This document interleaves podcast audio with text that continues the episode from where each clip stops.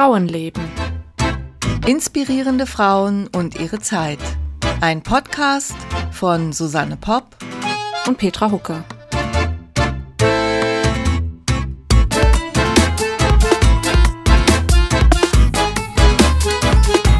Hallo Petra. Hallo Susanne. Und hallo alle ihr da draußen an den diversen Endgeräten.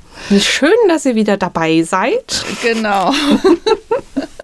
Ich glaube, die meisten hören über irgendwelche Mobilanwendungen. Also ich, hast du schon mal einen Podcast dir am Rechner angehört? Nein, ich glaube nicht. Nee, ich äh, außer vielleicht mal irgendwie bei Spotify kurz reingehört oder sowas. Ich glaube, meine Mama hört über unsere Website. Hallo Mama.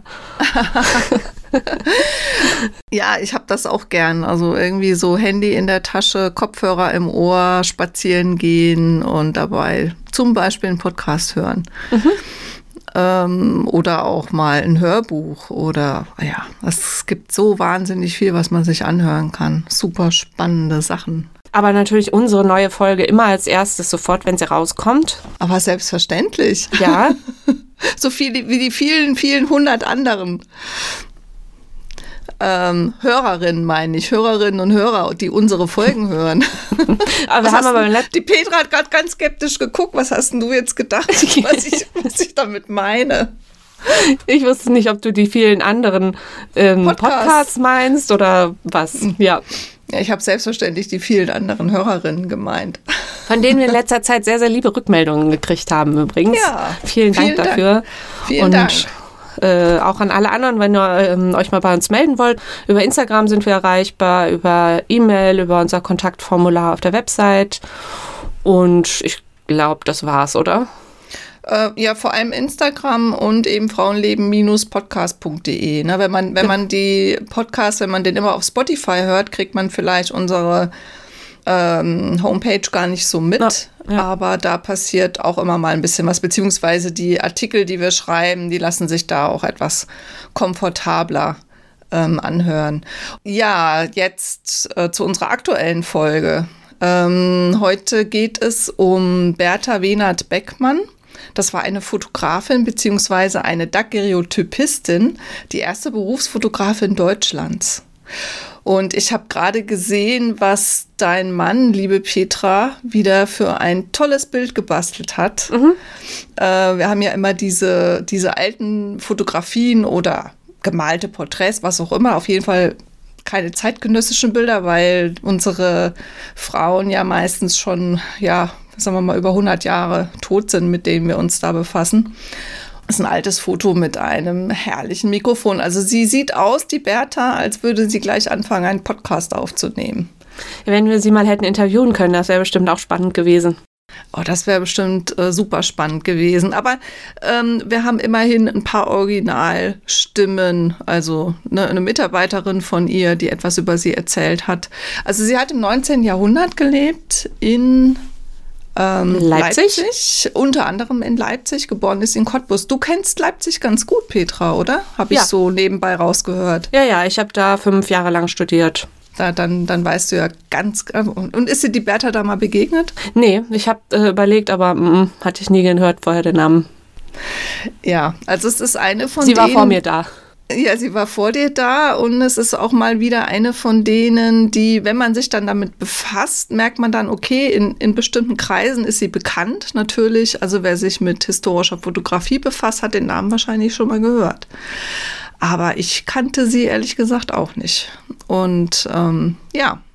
Dann sind wir froh, dass, sie, dass du uns sie jetzt vorstellst. Das genau. sage ich nochmal. Dann sind wir froh, dass du. ja. ja. Willst du es nochmal sagen? wir sind sehr froh, dass du, sie und das sind so viele Pronomen, ich krieg das nicht raus. Aber jedenfalls, wir freuen uns, von ihr zu hören. Gut, dann äh, legen wir mal los.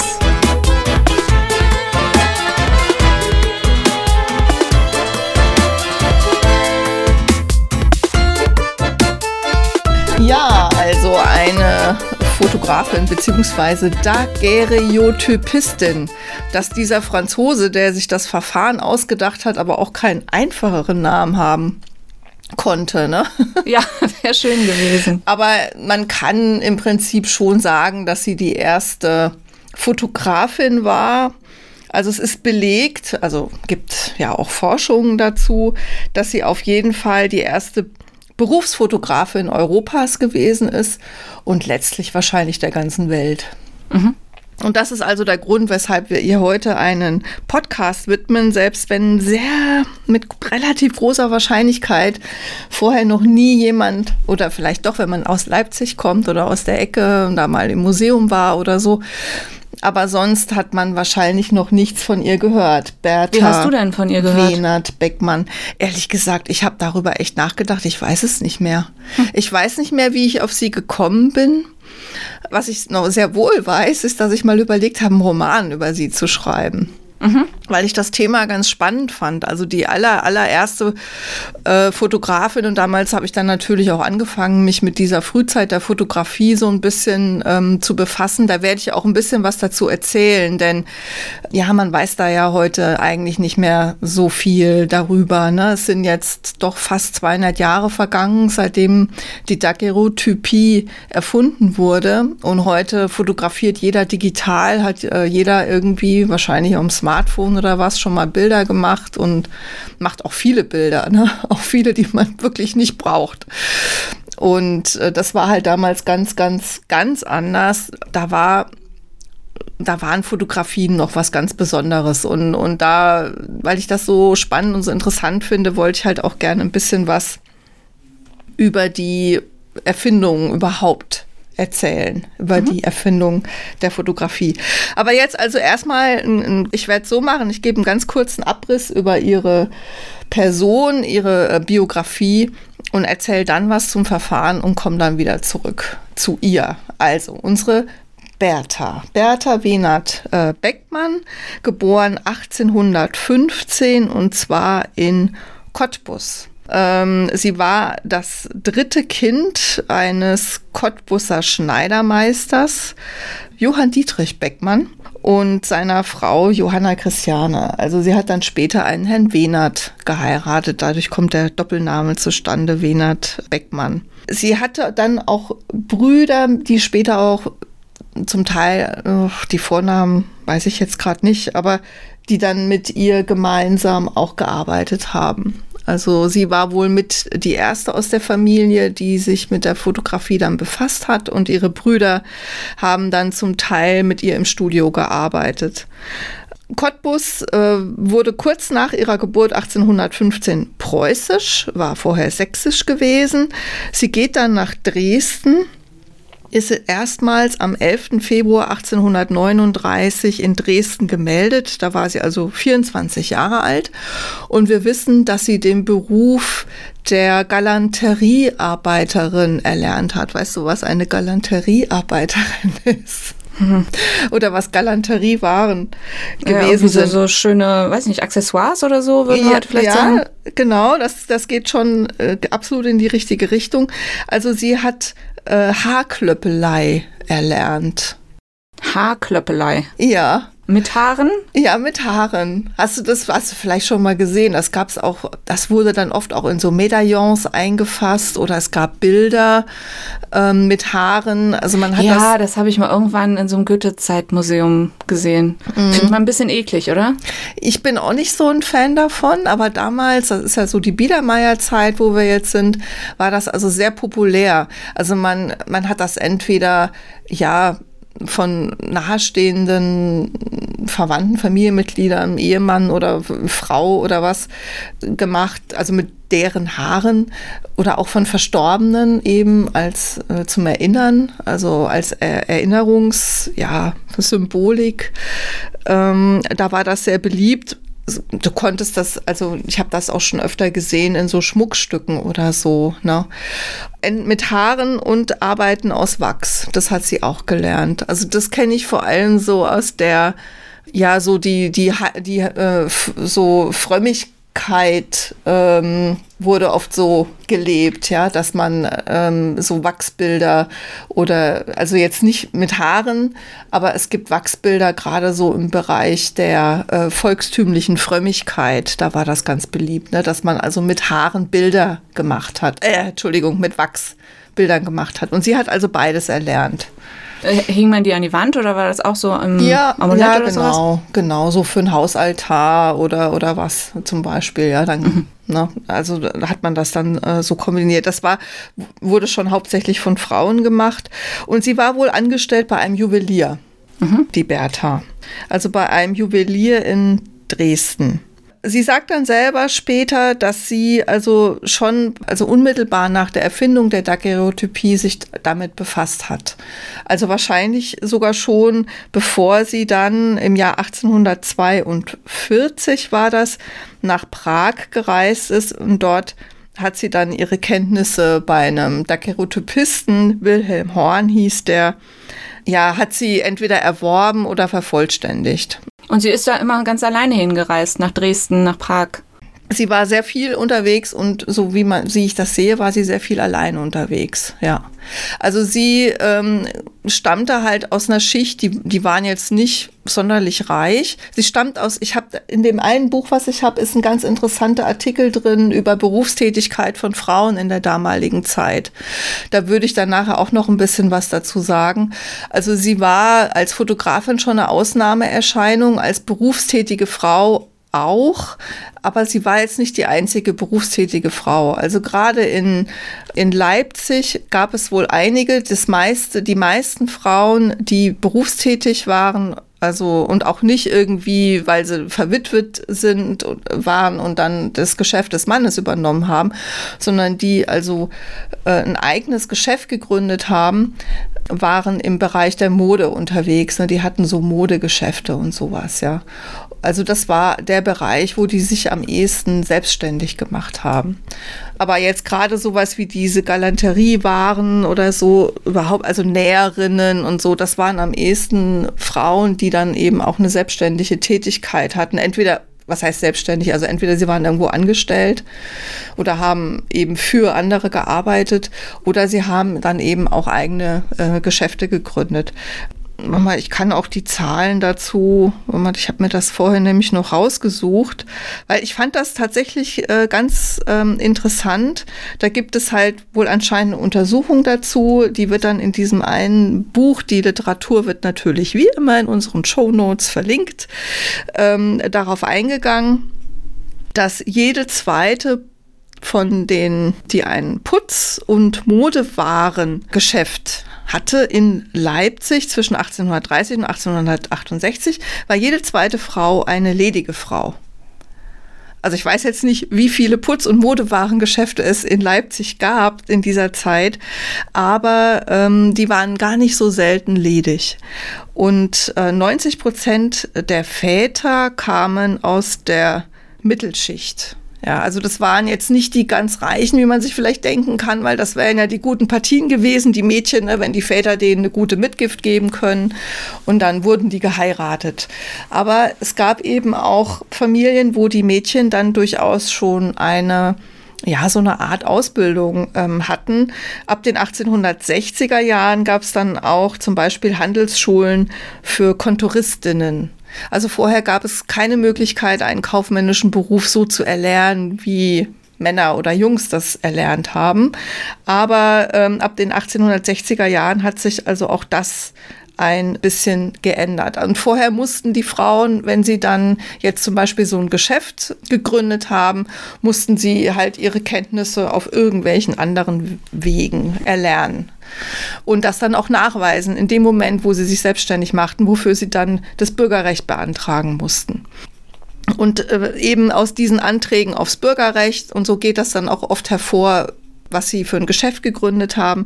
Und dann gibt es da anscheinend die also so Steuereinträge, woran man dann auch sehen kann an den Gewerbesteuersätzen, äh, wie viel die ungefähr verdient haben müssen. Also die viele sind damit jetzt alles andere als reich geworden. Die waren eher so am unteren Level mit ihrer Selbstständigkeit, mit ihrem Laden, den sie da hatten. Und jede fünfte war wohl dann sehr erfolgreich und hat also ordentlich Geld verdient. Ich kann das aber jetzt nicht an irgendwelchen ganzen Zahlen, also ich kann jetzt nicht sagen, so und so viele Frauen waren das in Leipzig. Ich sage das jetzt nur, deswegen aus dem Grund wurde es auch in diesem Buch erwähnt, dass die Bertha Wenert Beckmann, die dann später in Leipzig selbstständige Fotografin war, dass sie als Fotografin auf jeden Fall ein Alleinstellungsmerkmal hatte, als selbstständige, unabhängige Frau, die ihr eigenes Geld verdient hat und ihr eigenes Geschäft hatte, war sie jetzt nicht allein in Leipzig. Fand ich noch irgendwie ganz, ganz interessant, weil ich mich ja auch sonst sehr intensiv mit dieser Zeit äh, beschäftigt habe und weiß, wie schwierig das für Frauen gewesen ist. Aber in Leipzig war zum Beispiel auch die Luise Otto Peters, hast du von der schon mal gehört? So eine der führenden, ja, führenden Feministinnen kann man vielleicht sagen, die 1865 den Allgemeinen Deutschen Frauenverein gegründet hat, eben auch in Leipzig. Und die sich sehr mit der Förderung der Erwerbsfähigkeit, ne, muss man ja auch sagen, nicht nur der Erwerbstätigkeit, sondern auch der Erwerbsfähigkeit von Frauen ähm, beschäftigt hat. Das war auch in Leipzig. Vielleicht ist ja Leipzig so ein bisschen, weiß nicht, Vorreiter gewesen, keine Ahnung. Zuzutrauen wäre es ihm. Zuzutrauen wäre es ihm, ja. Und ähm, also ab 1862 gab es also eine Gewerbefreiheit auch für Frauen. Aber zu der Zeit, wo unsere Bertha Wiener Beckmann sich selbstständig macht, das war nämlich ja so ähm, Ende der 1840er, gab es das alles eigentlich noch nicht. Ja, und vor allen Dingen gab es eigentlich keine Fotografinnen. Ne? Das waren schon in aller allererster Linie Männer. So, jetzt habe ich schon ziemlich viel geredet. Ich wollte ja eigentlich was über die Fotografie erzählen. und dann erst nochmal auf sie und ihre Biografie zurückkommen. Ja, was ist die Daguerreotypie? Weißt du, was die Daguerreotypie ist? Die Vorläuferin der Fotografie, aber wie genau das äh, funktioniert hat, weiß ich nicht. Das Besondere an Daguerreotypien ist, dass es Unikate sind. Also der Daguerre äh, war ein Franzose, der der das erfunden hat. Er war wohl nicht allein. Ich habe mir seinen Mitstreiter jetzt nicht gemerkt und auch nicht aufgeschrieben, aber der ist dann irgendwie gestorben, bevor das patentiert werden konnte. Und der Daguerre hat es dann mal eben so nach sich benannt, ja, dieses Verfahren. Es ist ein Verfahren, also du, von der Kamera Obscura hast du bestimmt schon mal gehört, mhm. ne? Das ist ja ein ganz altes Prinzip, das Aristoteles schon kannte, dass wenn das Licht durch so eine schmale, durch so eine kleine Öffnung fällt, ein Loch und dann in, eine, in eine dunkle Kammer, in einen dunklen Raum oder in einen Kasten, dass dann auf der gegenüberliegenden Seite das Bild umgekehrt projiziert wird. Mhm. Das ist das Prinzip der Kamera Obscura. Man findet das heute, man sieht das heute manchmal noch in irgendwelchen Museen oder so. Ähm, ich habe das in Frankfurt, glaube ich, im Filmmuseum haben die so ein, sowas eingebaut. Das ist dann praktisch einfach ein Loch in der Wand und eine, und eine, eine Kammer, wo du dann das umgedrehte Bild siehst, was draußen passiert. Ne? Also ich meine, so eine, naja, Überwachungskamera, aber also auf eine sehr, sehr simple Art, ja. Es hat heute noch eine gewisse Faszination. Ich meine, klar, das, das Bild ist dann seitenverkehrt, steht auf dem Kopf, aber du siehst halt auf der Wand, was draußen passiert. Das hat die Leute halt unglaublich fasziniert die Idee war dann eben diese projizierten Bilder, also die einfach durch diese physikalische Art, wie sich das Licht bricht, das werde ich jetzt hier also nicht alles erklären. Ähm, wer im äh, Unterricht aufgepasst hat, müsste es noch wissen, wie es funktioniert. Die Idee war dann einfach, diese projizierten Bilder auf eine Platte zu bannen. Und dann hat, wenn das gelingt, hat man eine Fotografie, hat man einen, einen Abdruck sozusagen von der Wirklichkeit. Dem Daguerre ist das eben gelungen und zwar ähm, wurde da eine Am Anfang war es eine asphaltbeschichtete Zinnplatte und später waren das dann dünne Kupferplatten, die dann mit Silber beschichtet wurden. Also eine dünne Kupferplatte wird mit einer sehr dünnen Silberschicht beschichtet. Also ein Kupferblech muss man sich praktisch vorstellen. Und das hatte ungefähr, also die Originalgröße, mit der dann später gearbeitet wurde, ähm, hatte ungefähr die, die Größe von so einem DIN A4-Blatt. Allerdings hat man oft nur die halbe Platte dann verwendet, also nicht die ganze.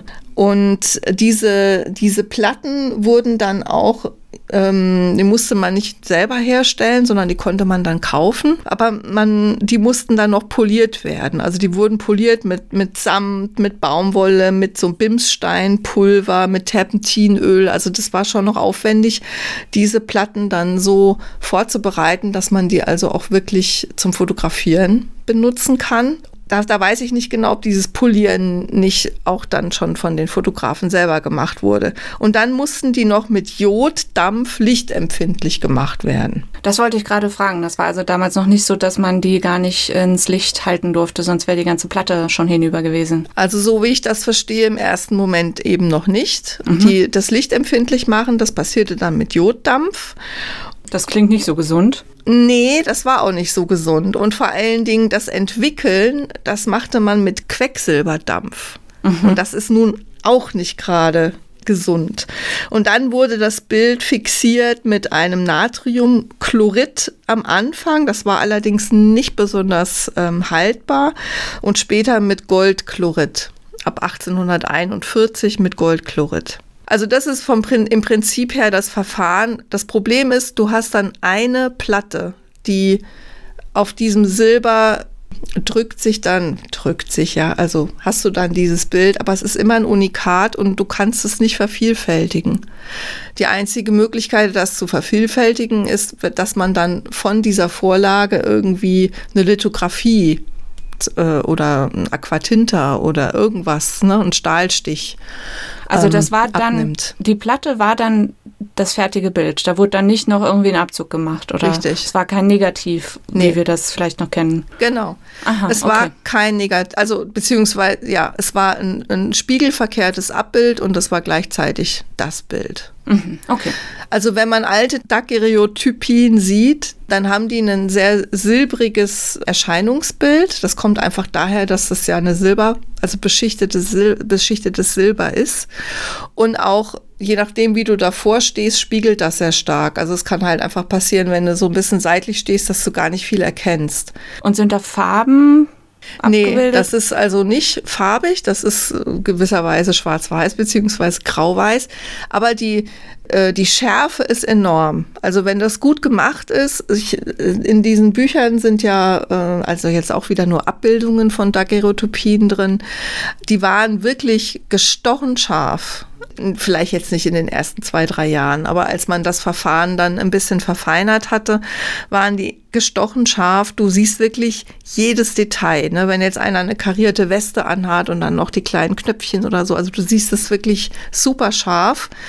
Und ja, was man den Bildern dann so ein bisschen vorgeworfen hat, war, dass die Gesichter oft so starr aussehen, ne? so ein bisschen wie tot. halt sehr grau, gräulich sowieso. Das lag einfach an diesem Silber. Aber auch deshalb, weil die ja recht lange stillhalten mussten. Also ganz am Anfang hat man eigentlich sowieso nur Architektur fotografiert. Ne? Also jetzt zum Beispiel das erste Bild, da hat dann meinetwegen einer seinen Garten fotografiert ne, und hat dann sich die Kamera obscura sozusagen im, im Labor gebaut. Das Loch war in der Wand und dann fiel praktisch, wurde praktisch das, was vor der Wand vor dem Haus lag, und das war der Garten, wurde dann fotografiert und das da erkennst du nicht viel drauf, ja. Das sind dann so Umrisse und so, aber das ist dann halt eine der allerersten ähm, Daguerreotypien. Dann hat man aber später, indem man auch die chemischen Reaktionen und so weiter immer besser verstanden hat und das immer weiter verfeinert hat, ähm, dann wie gesagt, ne, also es wurden einfach andere Chemikalien verwendet. Da wurde sehr, sehr, sehr, sehr viel experimentiert und dann wurde das immer schärfer und dann hat man immer mehr Feinheiten ähm, erkannt. Dieses Verfahren der Daguerreotypien blieb sozusagen äh, führend für ungefähr 20 Jahre. Gab es nichts Besseres, also gab es nichts Schärferes. Und die Faszination der Zeitgenossen war sehr groß. Das war ein Franzose, der sich das ausgedacht hat. Der hat sein Patent an den französischen Staat verkauft. Und Frankreich hat das dann der Welt sozusagen zur Verfügung gestellt. Und dadurch konnte sich das auch so schnell und so gut verbreiten. Also weil jeder, ne, der also in der Lage war, sozusagen die Rezepte zu lesen und daheim sich also ne, sich so eine Platte herzustellen, weil am Anfang musstest du die ja auch noch selber herstellen, dann oder musstest irgendjemand finden, der das für dich macht. Also jeder, der, in der dazu in der Lage war, konnte im Prinzip mit diesen Vorgaben versuchen, selber Daguerreotypien herzustellen. Mhm. Und dann gab es dann eben auch die ersten Kameras, dann gab es auch irgendwelche Optiker, ja, die dann halt praktisch so eine Kamera gebaut haben, ne, die man dann dort erwerben konnte. Und da kann man sich ja vorstellen, das war eben so eine Pionierzeit. Und dann kamen aber eben auch schon sehr schnell die ersten, die das dann beruflich gemacht haben, gesagt haben, so, ich bin jetzt Fotograf, ich bin jetzt Daguerreotypist. Ja, ich würde da, Moment, ich habe mir da ein Zitat rausgesucht, wo man das so ein bisschen nachvollziehen kann, vielleicht wie das auf die damaligen Zeitgenossen gewirkt hat, ja, diese Daguerreotypie. Nicht alle Liebhaber der Daguerreotypie sind geübte Physiker und Chemiker genug, als dass Broschüren von einigen Oktavseiten, oft nichts weiter als zusammengetragene Rezepte enthaltend, ihnen helfen könnten und es findet sich häufig, dass Leute mit großer Zuversicht an den Versuch gehen zu können glauben und dann doch zu keinem guten Resultat gelangen, weil viel Zeit und Mühe erforderlich ist, bei der Komplikation verschiedener Manipulationen veränderlicher Stoffe und wechselnder Umstände in allem das rechte Maß, die günstigsten Verhältnisse zu treffen. Gott, ich meine, kann man sich komplizierter ausdrücken? Ich glaube irgendwie nicht, oder? Jeder, welcher vollkommen gelungene Daguerre'sche Bilder gesehen hat und noch viel mehr jener, welcher sich mit der Erzeugung derselben befasst, wird nicht leugnen, dass diese Bilder einen eigentümlichen Reiz besitzen, der für alle Fehler, die vom Standpunkte der Kunst betrachtet nicht wegzuleugnen sind, vollkommen entschädigt. Die Entstehungsart selbst, dass nämlich das Bild so auf einmal ganz fertig erscheint, sowie die wundervolle Genauigkeit der Details, die zarten Übergänge vom grellsten Lichte bis zum tiefsten Schatten, das Durchschimmern von Farbentönen, kurz alle kaum zu beschreibenden Eigentümlichkeiten der Daguerreotypien tragen dazu bei, durch einen einzigen gelungenen Versuch viele vergebliche Mühe vergessen zu lassen. Also das ist aus der Frühzeit, als die Daguerre'schen Bilder, also gerade so, als es die gerade so gab. Was er mit Durchscheinen der Farben meint, wie gesagt, es gab nicht wirklich Farben, aber die Abstufung war tatsächlich sehr fein. Allerdings war es wohl so, dass sich manche Farben verändert haben. Also zum Beispiel Blau oder Gelb waren wohl extrem schwierig. Eine Gelb erschien dann zum Beispiel dunkel. Und das hing wohl sehr davon ab, wie diese Platte behandelt worden ist äh, wie gut der Fotograf das hingekriegt hat, damit das einen einigermaßen authentischen Eindruck gibt. Und wenn er es dann konnte, also wenn er das beherrscht hat, dann äh, sind die Bilder auch heute noch, also nach äh, warte mal, das war dann so 1849, 50, äh, ne, so Ende der 1840er Jahre gab es also die ersten, die dann auch mit diesem, die so beschichtet waren, dass die heute noch existieren, weil die ersten Beschichtungen, die die drauf gemacht haben, um die zu fixieren, die waren nicht haltbar genug. Das heißt, die Bilder gibt's einfach nicht mehr. Aber so aus von den Ende der 1840er Jahre gibt's also noch sehr viele, die man heute noch anschauen kann. Und wenn die dann gut gelungen sind, dann ist es wirklich erstaunlich, ja. Dann kann man sich wirklich ein Bild davon machen, wie die Menschen zum Beispiel gekleidet waren, was sie da anhatten, wenn die da zum Fotografen gegangen sind. Die merkwürdigsten karierten Westen und äh, die Mode der damaligen Zeit, aber auch diese ganzen Accessoires, die dann da hingestellt wurden. Also ganz oft steht irgendwo ein Stuhl, der irgendwie verschnörkelt ist. Und ganz oft liegen da Tischdecken rum oder irgendwelche gestickten oder gehäkelten Tischdecken und dann stehen irgendwo irgendwelche Blümchen und hinten dran ist ein Vorhang drapiert. Also das kann man alles äh, wirklich en Detail kann man das alles sehen. Hast du da ein paar Bilder für uns als Beispiel? Hm, ich weiß nicht genau, das muss ich mir mal angucken, ob ich hier auch was einfach was rausfotografieren dürfte. Wahrscheinlich nicht. Ich meine, die Bilder sind alt, ne? Aber die sind ja im Buch. Aber bestimmt findet man online jetzt, das habe ich noch nicht geguckt, auf der äh, Seite zum Beispiel von diesem Leipziger Museum, was mhm. da eine ganz große Sammlung hat von Bildern von Wenert Beckmann. Wahrscheinlich findet man da online einiges und dann kann man das bei uns mit einbinden mhm. und zeigen. Okay. Ja, also man sieht, damit irgendwie eine Kamera zu haben und auf den Knopf zu drücken, war es also wirklich nicht getan. Das war nicht einfach, ganz abgesehen davon, dass du die Menschen ja auch noch dazu bringen musstest, so lange still zu sitzen und dann möglichst auch noch irgendwie natürlich auszusehen. Mhm. Das war wirklich alles andere als einfach. Die Bertha Wenert Beckmann hat sich dann doch sehr stark auf Porträtfotografie ähm, fokussiert, also so Architekturfotografie, das war nicht so wirklich ihr. Sie hat da auch dann später ein bisschen rumexperimentiert, als es an, als die Stereo Stereoskopie aufkam, war dann ein paar Jahre später. Äh, auch mit anderen fotografischen Verfahren hat man dann gerne so Stereobilder gemacht, ne, die so leicht versetzt sind, damit man so einen dreidimensionalen Eindruck gewinnt. Da hat sie sich auch dran versucht, aber ihre Bilder sind da wohl nicht, also die sind halt nicht besonders bemerkenswert. Aber im Studio, beziehungsweise man hat sehr viel im Freien fotografiert. Also die Fotografen, die hatten oft einen Garten oder die mussten einen Garten haben und konnten eigentlich nur bei Sonnenschein dann fotografieren, weil du brauchtest einfach viel Licht. Mhm. Und am Anfang, wenn du dann Porträt machen wolltest, mussten die Leute im Prinzip noch zehn Minuten stillhalten. Hat man vielleicht auch schon mal gesehen, es gab dann so Kopfstützen und, und so Zeug. Hat sie wohl nie benutzt, was wahrscheinlich ganz gut ist. Ja, ich kann mir nicht vorstellen, dass das besonders angenehm ist, wenn du dann noch so einen Kopfhalter hast. Und die Belichtungszeiten wurden dann durch verbesserte Objektive und ähm, auch verbesserte Platten, konnten die dann reduziert werden auf, sagen wir mal, zunächst so eine Minute, 45 Sekunden und später dann 15 Sekunden, die du dann also noch stillhalten musstest. Und das äh, war wohl okay, sogar für Kinder, für Hunde. Ähm, wahrscheinlich sind die Belichtungszeiten dann noch weiter runtergegangen, dass du, ähm, ne, also jetzt ein Kleinkind, ne, wenn, wenn, du dem sagst, jetzt halt mal still, dann wird es das wohl kaum tun. Aber es gibt eine ganze Menge Bilder von Kindern. Also irgendwie hat es anscheinend dann äh, durchaus funktioniert. Aber man hat das auch so vor Augen, dass Gesichter verwischt sind oder so auf so Fotos. Der Stimmt, Rest ja. ist zwar still, aber das Gesicht hat gewackelt. Genau, ja. genau. Also das kam halt dann auch vor klar. Und, und weil eine Platte war ein Foto, bis du musstest das ja dann noch entwickeln. Du hast ja erst hinterher das Ergebnis eigentlich gesehen und äh, konntest dann dem sagen, ob er jetzt irgendwie vielleicht doch besser nochmal ins Studio kommt oder. Aber das war vor ein paar Jahrzehnten ja auch noch so, als es noch keine Digitalkameras gab. Ja, stimmt. Da hast du so ein, musstest du dir vor dem Urlaub überlegen, was nehme ich denn jetzt für einen Film mit? Ja, 36 genau. oder 24? und hast dann noch die Bilder unter Umständen ausgewählt, die du dann tatsächlich bezahlst. Ne? Ja. So war das damals. So war das damals. In meiner Jugend war das noch so.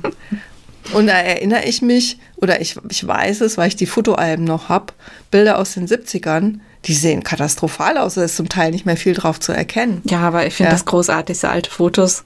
Ja, aber wenn man das jetzt mal vergleicht mit einer alten Daguerreotypie, dann ist die besser. ja vom Ergebnis her. Man hat dann übrigens, um das also noch zu Ende zu bringen, gerade in der Anfangszeit der Daguerreotypie waren die Bilder sehr fragil. Also das bisschen, äh, ich weiß nicht, ob du schon mal einen Schmetterlingsflügel angefasst hast, so wie, wie, die, wie die Farbe praktisch da so, wie so aufliegt. Ja, also die Farbe, die musste auf jeden Fall fixiert werden, nicht die Farbe, das Bild musste auf jeden Fall fixiert werden. Ohne Fixierung ist es praktisch beim einmal anfassen kaputt gegangen. Also es musste fixiert werden und dann wurde zusätzlich noch eine Glasscheibe drüber gelegt. Natürlich nicht direkt auf das Bild, sondern dann so mit so ein bisschen Abstand, eine Glasscheibe. Es, und dann noch wurde das noch luftdicht verpackt und so. Also es war extrem aufwendig. Ja, wer war, für wen waren dann die Daguerreotypisten die Konkurrenz? Das waren dann eben schon auch Porträtmaler, ja. Also ne, das waren Handwerker unter sich sozusagen, die sich da, also es war ein neues Medium und die haben natürlich den Porträtmalern, den Künstlern Konkurrenz gemacht, ja. Und deswegen wurde dann auch zum Teil so geschimpft, ne, über die, dass das halt ja, also da hat man dann halt gesagt, guck mal, guck mal, wie, wie, wie, wie wenig lebendig das jetzt aussieht. Ne? Diese ist ja wie eine Totenmaske. Mhm. Ja. Äh, oder wie grau die aussehen. Also, also die wurden richtig dann auch so ein bisschen runtergemacht, aber das waren dann manchmal eben auch Maler, die halt für sich in Anspruch genommen haben, einfach we wesentlich lebendigere Porträts zu fertigen. Man hat dann eben auch, um das auszugleichen, zum Teil diese Originale, es waren ja nur Originale, koloriert. Und zwar wohl mit so pastelligen eher losen Farben hat man die so ganz leicht betupft. Ja, dass die Gesichter so ein bisschen rosa wurden oder dann konntest du das Kleid meinetwegen so ein bisschen lila oder grün machen. Man hat normalerweise nicht das ganze Bild jetzt bunt gemacht, sondern wirklich so ganz vorsichtig, behutsam hat man das so ein bisschen farbig gestaltet. Das hat aber wohl die Werner, äh, die Bertha weniger gemacht. Also sie war jetzt selber künstlerisch, das hat man dann auch später da gehe ich dann gleich noch kurz drauf ein, äh, gesehen. Sie war eine gute Fotografin, aber sie war nicht unbedingt diejenige, die jetzt sehr talentiert war, da irgendwie die Bilder zu bearbeiten. Da hat sie dann zum Teil auch dann Leute beschäftigt, die das für sie gemacht haben. Also das war die Daguerreotypie, wie gesagt, ein Verfahren in Frankreich entwickelt von dem Monsieur Daguerre, äh, das Patent an den französischen Staat verkauft. Der französische Staat hat es der Welt zur Verfügung gestellt und daraufhin wurde das sehr erfolgreich. Parallel dazu wurde noch ein zweites Verfahren entwickelt, die Kallotypie, die wurde auch Talbot-Typie genannt weil äh, der Herr, der sich das ausgedacht hat, das war ein Mr.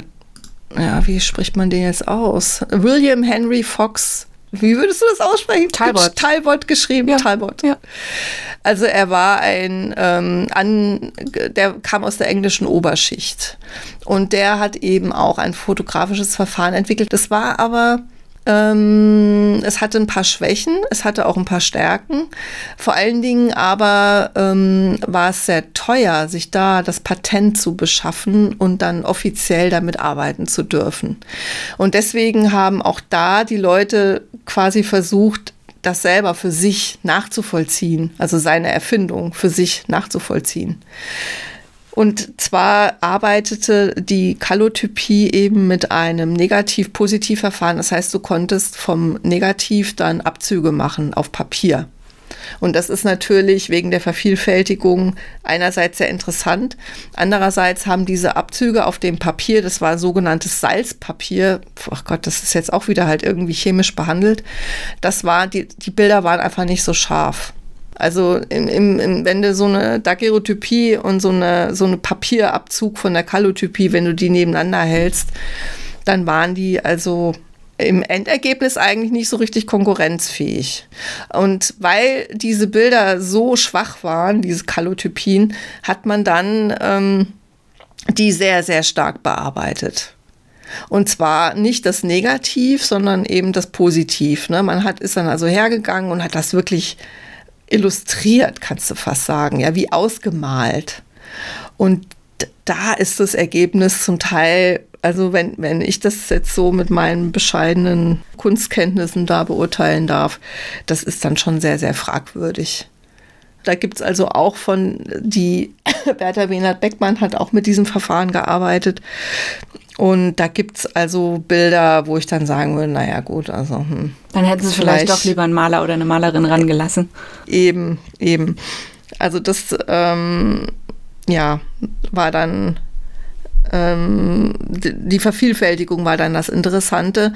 Und später hat man dann bessere hat man auch dieses Verfahren äh, weiterentwickelt. Also es gab dann noch ein drittes, ein pa drittes paralleles Verfahren, da sage ich dann gleich noch was dazu. Vor allen Dingen hat man aber dieses Papier äh, dann verändert, in, man, indem man das irgendwie mit Eiweiß getränkt hat. Das war dann sogenanntes Albuminpapier.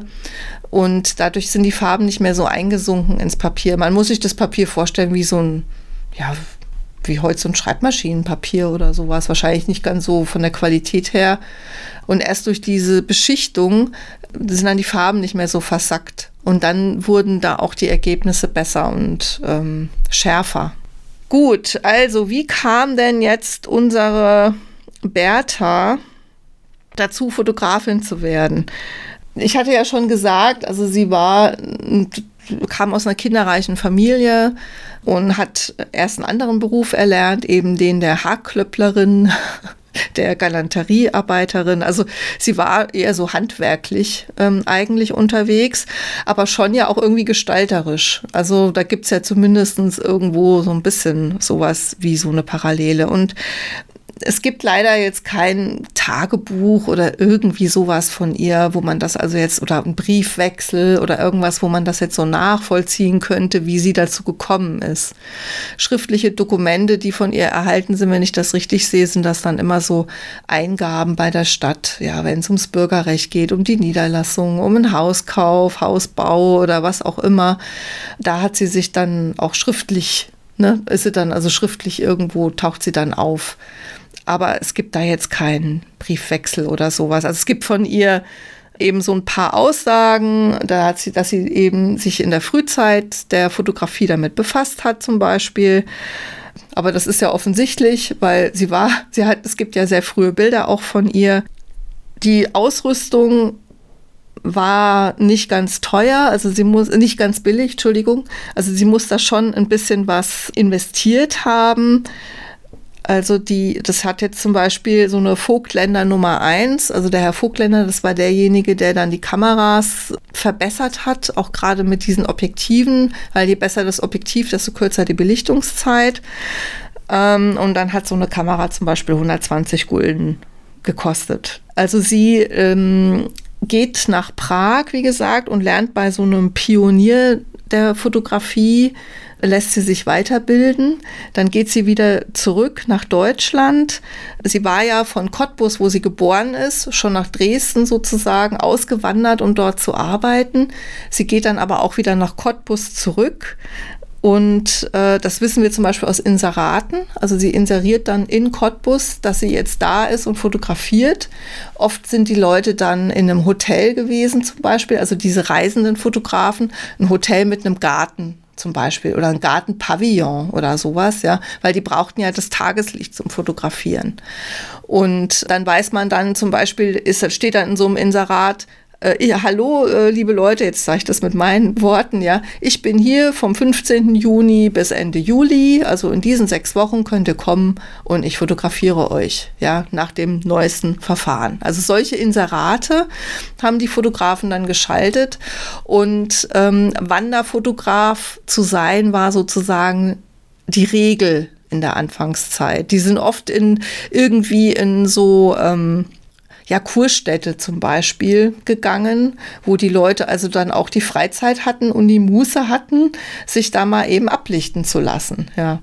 Und ähm, also sie geht in ihrer Heimatstadt ähm, Cottbus, dann geht sie dann wieder nach Dresden, dann geht sie nach Gera, nach Ronnebus, nach Altenburg, entweder man weiß das wie aus Inseraten oder eben, weil es dann zum Beispiel Fotografien gibt, wo dann auf dem Rahmen steht, wer das Bild gemacht hat. Und da kann man das dann immer so ein bisschen nachvollziehen. Also bei ihr steht dann zum Beispiel Bertha Beckmann, Schülerin von, ich glaube, der hieß Wilhelm, Schülerin von Wilhelm Horn. Also so hat man das dann auch gerne erzählt, ne, wo man die Ausbildung gemacht hat. Ja. Ja, also wie gesagt, Kurgäste äh, haben sich gerne porträtieren lassen und das hatte so ein bisschen was von so einem Schaustellerleben, ja, weil man ja so immer dahin gegangen ist, wo man auch gemeint hat, dass man ein gutes Geschäft macht. Und auf einer dieser Reisen hat sie dann eben auch ihren Mann kennengelernt, äh, ich glaube in Altenburg. Da gab es eine Ausstellung des Kunst- und Handwerkervereins und dann lernt sie den Leipziger Daguerreotypisten Eduard Wehnert kennen. Und später äh, steht dann auch auf ihren Bildern Schülerin nicht mehr von Horn, das war der erste, bei dem sie gelernt hat, sondern Schülerin von Eduard Wehnert. Mhm. Also sie ähm, weil er war, er hatte auch schon einen gewissen Namen und einen gewissen Ruf. Und dann äh, schreibt sie das dann auch ganz selbstbewusst, also ne, inseriert sie dann so Schülerin von Eduard Wehnert, Leipzig. Sie gehen dann auch gemeinsam zurück ähm, nach Leipzig. Sie bemüht sich dort um eine dauerhafte ähm, Niederlassungsbewilligung und sie heiraten dann aber später und zwar im Jahr 1846. Und man weiß so, wo sie gewohnt haben, auch in welchem Umfeld und so. Und daran kann man dann erkennen, das war okay, aber die waren jetzt nicht reich. Handwerker. Ne? Sie lebten gut, aber bescheiden. Ihr Mann ist dann, ähm, achso, der war übrigens gelernter Mechaniker, also Daguerreotypist war auch sozusagen sein äh, zweiter Beruf. Der hatte ein Atelier in Leipzig, aber ist eben auch sehr viel rumgewandert. Wahrscheinlich war das einfach so, dass irgendwann hattest du alle äh, die sich das leisten konnten, fotografiert und musste es halt woanders hingehen, ne, um, um irgendwie Kunden zu finden. Und er hat auch mit Kameras äh, gehandelt. Das ist, scheint aber sowieso so zu sein, dass viele, gerade von etwas erfolgreicheren Fotografen, auch Kameras verkauft haben. Das kam wohl gar nicht mal so selten vor. Also die wurden entweder über Optiker oder über Fotografen verkauft. Mhm. Ja, leider ist er dann ein Jahr später, also ein Jahr nach der Eheschließung, äh, nach der Trauung, verstorben. Ja. Mit 36 Jahren hat er einen Schlaganfall gehabt und es ist durchaus möglich, dass er sich letztlich vergiftet hat. Ja, weil diese Quecksilberdämpfe, die die benutzt haben, um äh, die Bilder zu entwickeln, die waren halt sehr giftig. Und das hat man so nicht gewusst. Das heißt, es stand schon in irgendwelchen Broschüren, ne? von den Broschüren im Oktavformat war ja eben schon mal kurz mhm. die Rede, ne? diese Anleitungen, die man da so kaufen konnte und so, da wurde schon gewarnt, dass man das nicht so, ne, mal ein bisschen Abstand halten. Aber wie giftig das war, das hat man nicht gewusst. Gerade ähm, Schlaganfall kann durchaus verursacht werden durch das Einatmen dieser also ein Hirnschlag quasi, durch das Einatmen dieser Quecksilberdämpfe. Mhm.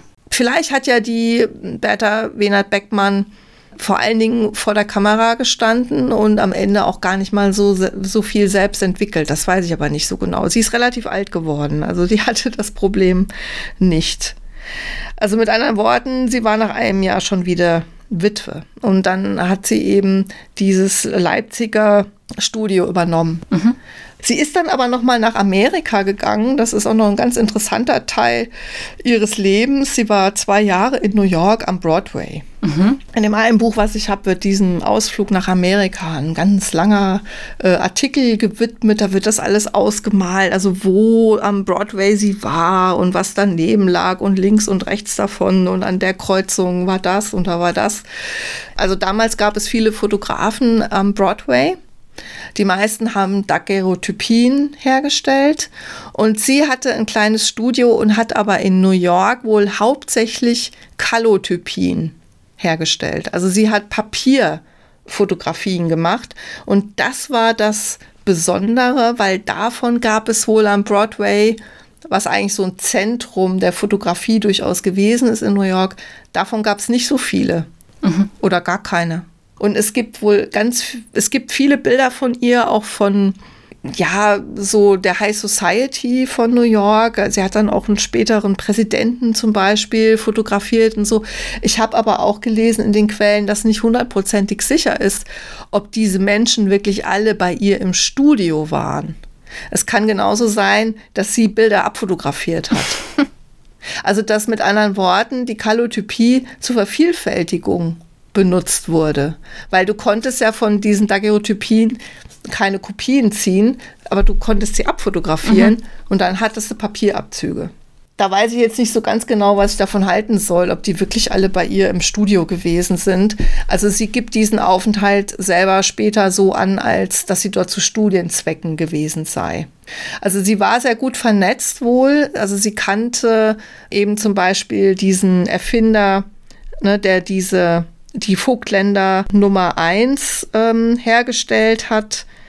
Ausgedacht hat sich das an Josef Petzval, das war ein Wiener Mathematiker. Und diese Vogtländer Kameras, die wurden in Wien, die kamen aus Wien. Also sie kannte den das war eine relativ kleine, überschaubare Gemeinde, kann man das vielleicht so äh, ausdrücken. Man kannte sich untereinander und sie war relativ gut vernetzt. Mhm hat dann auch so eine Vogtländer eben mit nach Amerika genommen, kannte dann dort auch, zwei Brüder waren das, ach, wie hießen die jetzt noch wieder, aber es bringt ja auch nicht so viel, wenn ich die ganzen Namen jetzt hier nenne. Es geht ja mehr so ums Prinzip.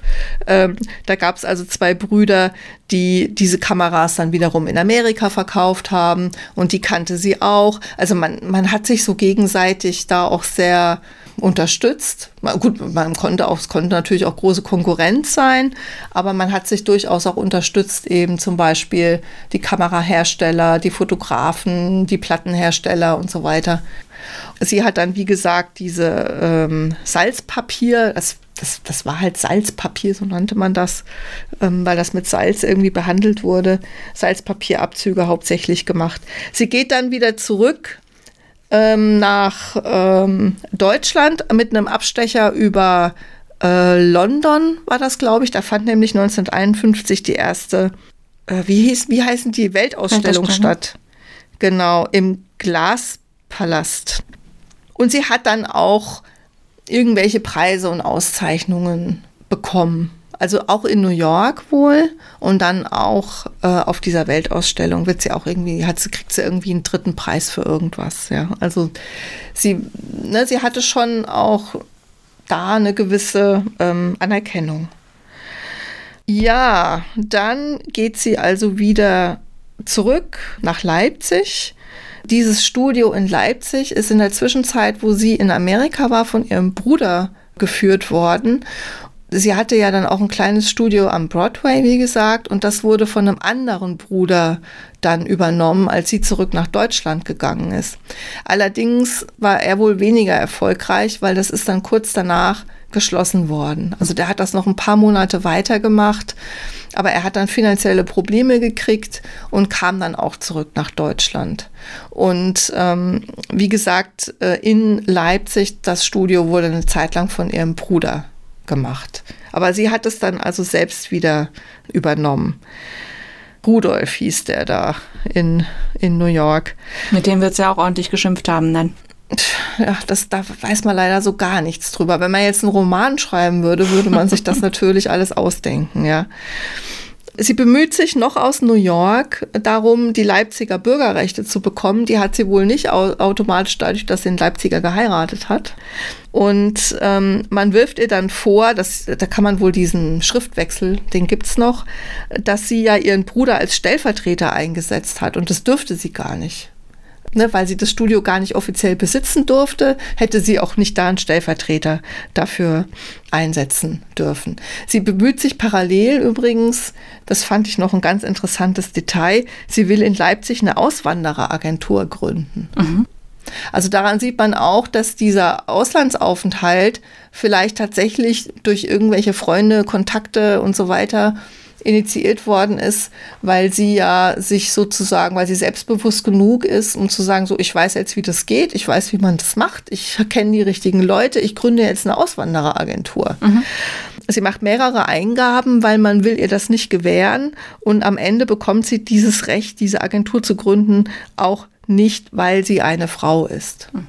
Und sie versucht dagegen zu argumentieren, dass, weil, weil das steht nirgendwo, dass Frauen dürfen das nicht. Da steht halt immer Bürger. Ne? Aber da steht nicht, Frauen dürfen das nicht. Und sie versucht halt auch entsprechend zu argumentieren. Aber ähm, ja, es wird ihr nicht gewährt. Sie, wird, sie kann also keine Auswandereragentur gründen. Sie bleibt Fotografin.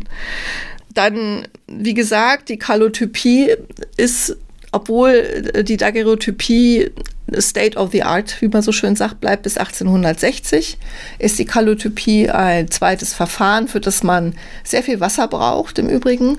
Das ist äh, auch ähm, macht es auch ein bisschen schwierig. Die zweite Schwierigkeit ist, dass man, man, man braucht ja auch ein Original, also ein Negativ. Und man kann die ähm, Platte, die man dafür braucht, nicht fertig irgendwie kaufen, sondern man, man muss das also alles selber herstellen. Und dann, und dann eben die Unschärfe, ne? die ist also auch ein Problem. Trotzdem werden parallel äh, die ganze Zeit Daguerreotypin und Kallotypin hergestellt und dann kommt noch ein drittes Verfahren dazu, das ist das sogenannte nasse Collodium-Verfahren und äh, das bringt dann äh, wiederum schärfere Bilder hervor, die man vervielfältigen kann. Aber nass heißt, man, man muss das alles praktisch, man kann erst anfangen, wenn der, den man fotografieren will, quasi schon da sitzt, muss man also sein Papier oder seine Platte, auf die man das Bild projiziert, erst vorbereiten. Mhm. Man kann jetzt nicht einfach hingehen und zieht sich die passende Platte aus dem Magazin, sondern man muss dann in dem Moment, weil das praktisch wirklich nass sein muss, also feucht. Und äh, das ist also ein, Verf ein Verfahren, was also auch so seine Nachteile hat. Und ja, es macht es also auch nicht gerade einfacher. Aber sie also, hat das alles ausprobiert. Sie hat mit allen Verfahren gearbeitet. Daran merkt man eben auch, dass sie wirklich ja, du musstest immer mit der Zeit gehen, ja, du musstest da immer ganz dicht dran sein, was sind denn so Trends und so weiter. Es gab dann eben auch neue Formate, dann ist dieses Visiten Carte Visite nannte sich das, glaube ich, das kam aus Frankreich. Also so ein ganz kleines Format. Wenn man heute so alte Fotoalben anguckt, so aus der Kriegszeit oder so, da sieht man manchmal noch so ganz winzige Bildchen. Mhm. Hast du vielleicht auch schon mal gesehen, mhm. ja. Das war so nicht viel größer als eine Briefmarke quasi, ne? diese, diese Idee, ähm, einfach so winzige Formate zu machen, das war auch eine Idee, um Geld zu sparen. Und ähm, dann hat sie sich eben auch damit beschäftigt, hat dann eben so kleine Formate fotografiert, aber wohl nicht so viel. Sie blieb schon eher bei den großen. Oder die Stereoskopie hat sie auch mit experimentiert, hat sie auch Ausstellungen organisiert zum Beispiel. Ähm, nicht unbedingt mit eigenen Bildern, sondern dann mit gekauften Bildern. Mhm. Auch so zum Beispiel erotische Bilder hat man da sehr gerne gezeigt. Da sieht man dann auch wieder, das hat sie dann nicht nur in Leipzig gemacht, sondern auch in anderen Städten. Also die war schon auch einfach ziemlich viel unterwegs. Ja, das war die sogenannte Stereomanie in Europa. Ja, das war dann total hip, ne, so Stereo schauen. Wir sind der Vorläufer von 3D-Kino heute. Genau. Man war einfach so fasziniert davon, dass die Natur, also das wurde dann auch so ausgedrückt, ja, als ob wir die Natur selbst den Pinsel führen, ja. Also, dass die Natur sich so abbilden lässt, das war also eine, eine ganz, eine ganz, ganz große äh, Faszination für die Leute. Ich habe noch ein Zitat, das würde ich jetzt praktisch an den Schluss stellen wo die Bertha von ihrer Mitarbeiterin, die sie eingestellt hat, zum Kolorieren äh, beschrieben wird. Also die hat sehr lange bei ihr gearbeitet. Mhm. Es gibt auch ein sehr schönes Foto von ihr. Ähm, wie hieß sie denn nochmal? Emilie Luise Blau. Noch einen schönen Namen. Zum Kolorieren, oder? passt gut. Also die hat dann 1920 einen Lebenslauf äh, verfasst und ähm, da lese ich jetzt gerade einen Abschnitt vor, wo es also um die Bertha Wiener Beckmann ging. Für häusliche Arbeiten hatte ich, also ich Emilie Blau, für häusliche Arbeiten hatte ich nicht viel Neigung. Und da mich mein Vater im Retuschieren unterrichtet hatte, nahm ich eine Stellung bei Frau Wenert Beckmann an, die mein Vater von früher kannte. Ihr Atelier war das erste in Leipzig, also, ne? Das beste Haus am Platze sozusagen.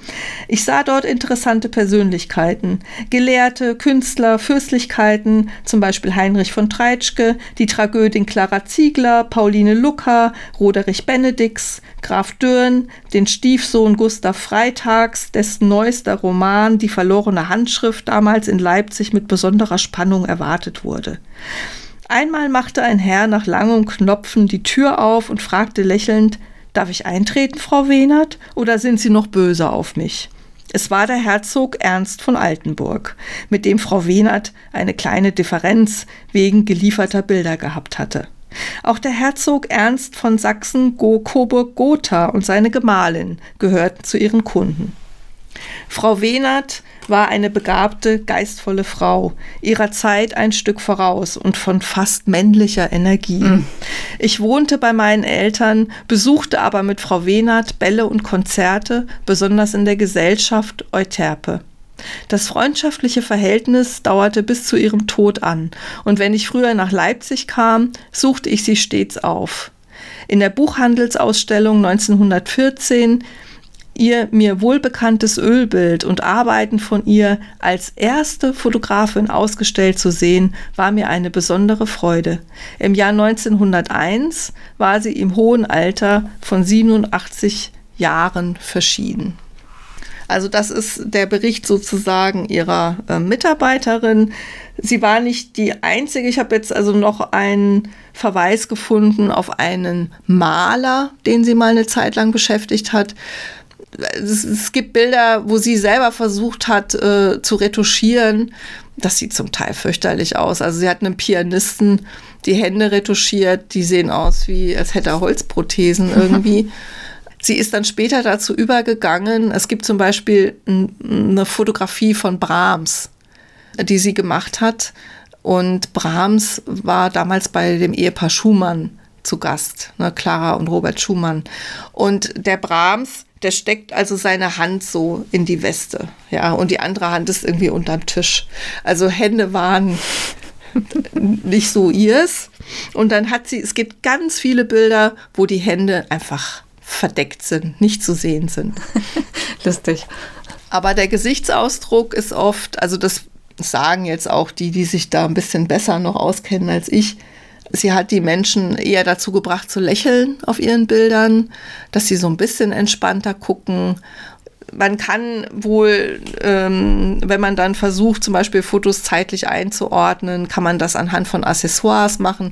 Ist ein bisschen wie bei Malern, ne, wo man dann weiß, ach guck mal, die Vase hat er immer wieder gemalt, ne, die stand irgendwie in seinem Studio oder die Schale taucht immer wieder auf.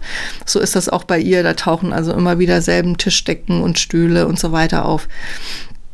Und am Anfang hat man sehr viele Accessoires verwendet und später hat man dann oder hat sie dann auch das immer stärker reduziert und immer stärker die Menschen in den Mittelpunkt gerückt. Also einfach nicht mehr so viel Deko, die ja ein Bild auch sehr überladen kann. Mhm. Ja, das war die Geschichte. Jetzt, ich muss einfach Schluss machen. Das ist schon so lange jetzt. Und ich habe, glaube ich, mehr über Fotografie geredet jetzt als über die Frau selber. Ja, aber passt ja gut zusammen. Und wenn es über sie auch nicht so viel gibt, ist das ja ist das doch super. Ich werde jetzt gleich mal äh, im Internet nach ein paar Bildern von ihr gucken gehen. Ja, ähm, das habe ich ehrlich gesagt noch nicht gemacht, weil ich tatsächlich zwei dicke Bildbände mhm. habe mit Fotografien von ihr. Aber ähm, ja, das war also die Geschichte von Frau Bertha Wenert Beckmann, äh, die allererste Berufsfotografin Europas. Und die und beste vermutlich der Welt, die beste in Leipzig. Ja, eine erfolgreiche Frau, die erfolgreich ihr Geschäft gegründet hat. Mhm. Und über Jahrzehnte mhm. auch behalten hat. Ja, ist, ach, jetzt, wer aus Leipzig zuhört oder Lust hat, aber vorbeizugehen, es gibt das Haus noch. Ah.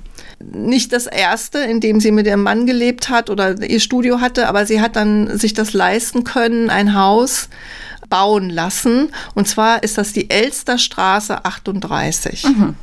Da könnte also mal vorbeigehen. Da war wohl früher ein, ja, das lag am Wasser. Also man sieht es auf, auf einem alten Bild. Ich habe jetzt irgendwo gelesen, dass dieses, dieser Fluss oder Bach Lauf auch wieder, dass das wieder geöffnet werden soll. Man, es gab ja so eine Zeit, da hat man ja immer über alles Straßen drüber gebaut. So ist es also auch da. Aber wenn das dann wieder aufgemacht wird, es lag sehr malerisch äh, am Wasser in einem großen Garten und da war auch ein Atelier angebaut. Ja, das Haus gibt's noch. Da sind heute wohl mehrere Wohnungen drin in der Elsterstraße 38. Ich schaue gerade, da bin ich früher von der Uni immer äh, lang gefahren, als ich nach Hause gefahren bin. Nee, ehrlich mal. ja, ich weiß jetzt nicht, ob direkt durch die Elsterstraße, aber es ist auf jeden Fall die Gegend, die kenne ich ganz gut. Zu der Zeit, wo sie das Grundstück gekauft hat, war das wirklich, das war, da war nix. Ne? Da waren Gärten und, und so ein paar einzelne Häuser. Aber dann wurde das wohl sehr äh, beliebt. Mhm. Ja.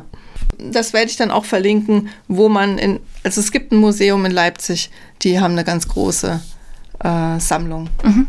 Dadurch, dass es so viele Sammler dann doch auch schon gegeben hat. Also auch schon vor 100 Jahren haben die Leute angefangen, Daguerreotypien zu sammeln.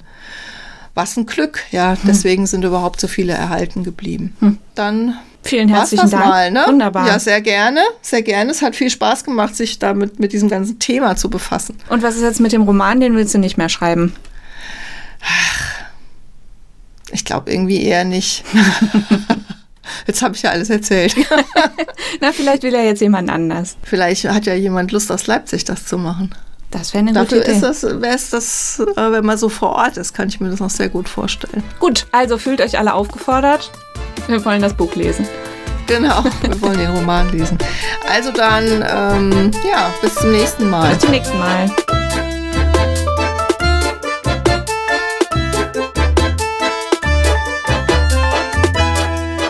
Wenn euch diese Folge gefallen hat, findet ihr unter frauenleben-podcast.de weitere Informationen und Blogartikel zu unseren inspirierenden Frauen und ihr erfahrt auch mehr darüber, wer wir so sind und was wir außer Podcasts noch machen, nämlich zum Beispiel historische Romanbiografien und andere Bücher zu schreiben.